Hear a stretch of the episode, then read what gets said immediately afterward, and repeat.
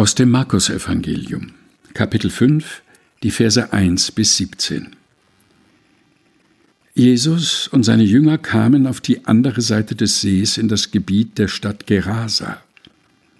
Sofort als Jesus aus dem Boot stieg, kam ihm aus den Grabkammern ein Mann entgegen, der war von einem bösen Geist besessen.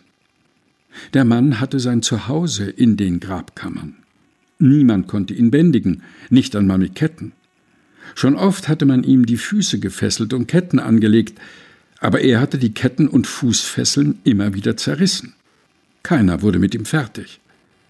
Tag und Nacht war er in den Gräbern oder auf den Bergen, dabei schrie er und verletzte sich selbst mit Steinen.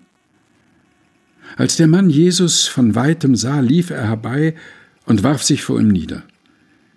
Mit lauter Stimme schrie er, Was willst du von mir, Jesus, Sohn des höchsten Gottes? Ich beschwöre dich bei Gott, quäl mich nicht.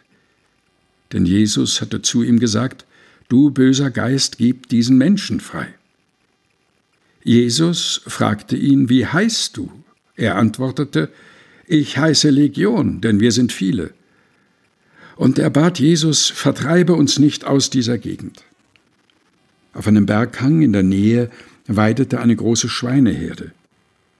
Die bösen Geister baten Jesus, schick uns doch in die Schweine, damit wir in sie hineinfahren können, und er erlaubte es ihnen. Da verließen die bösen Geister den Mann und fuhren in die Schweine.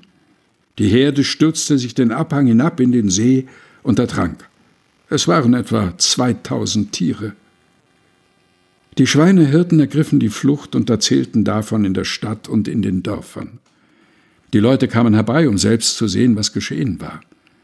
Sie kamen zu Jesus und sahen den Mann, in dem die Legion böser Geister gewesen war. Er saß ruhig da, war angezogen und ganz vernünftig. Da fürchteten sich die Leute. Diejenigen, die es mit angesehen hatten, berichteten ihnen alles, was mit dem Mann geschehen war, den die Dämonen beherrscht hatten, und wie es den Schweinen ergangen war. Da forderten sie Jesus auf, aus ihrer Gegend wegzugehen. Markus 5, Vers 1 bis 17 in der Übersetzung der Basisbibel der Deutschen Bibelgesellschaft. Gelesen von Helga Heinold.